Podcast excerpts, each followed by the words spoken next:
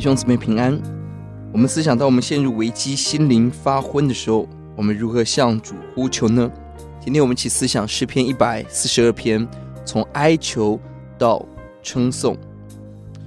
本篇诗篇是大卫在洞中避难，在敌人网罗、心中发昏的时候所发出的祷告。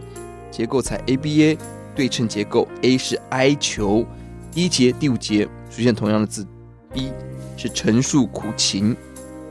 A 的部分一到二节，很急切、很大声的祷告。第一节两次强调大声发声，第二节两次强调在主面前哀求、恳求、吐露、陈说。不同的字，同样强调呼喊的急切、恳切。五到七节同样是哀求，但加上了宣告。第四节提到了无处躲藏，但第五节神是我的避难所。第三节提到了所行的路，第五节提到了活人之地。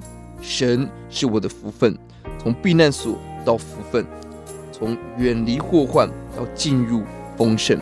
第六节即卑微之地，第七节被囚之地，准确地描述了大卫在躲在山洞躲避扫罗追杀的情况。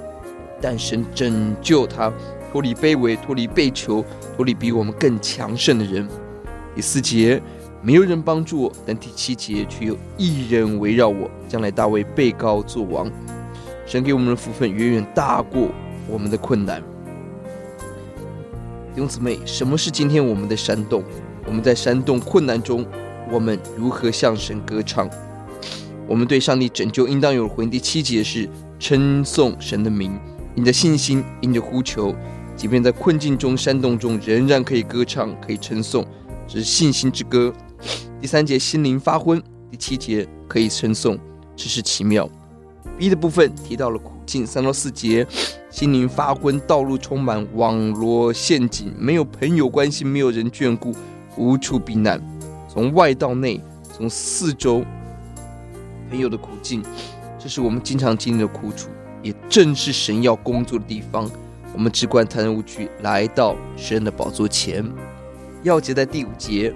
耶和华，我曾向你哀求，我说：“你是我的避难所，在活人之地，你是我的福分。”第一节提到了哀求，二到四节各样的苦境，这里又提到哀求的新鲜眼光转向上帝，是我的避难所，我的福分，因为神是，所以我们能勇敢面对每一个明天。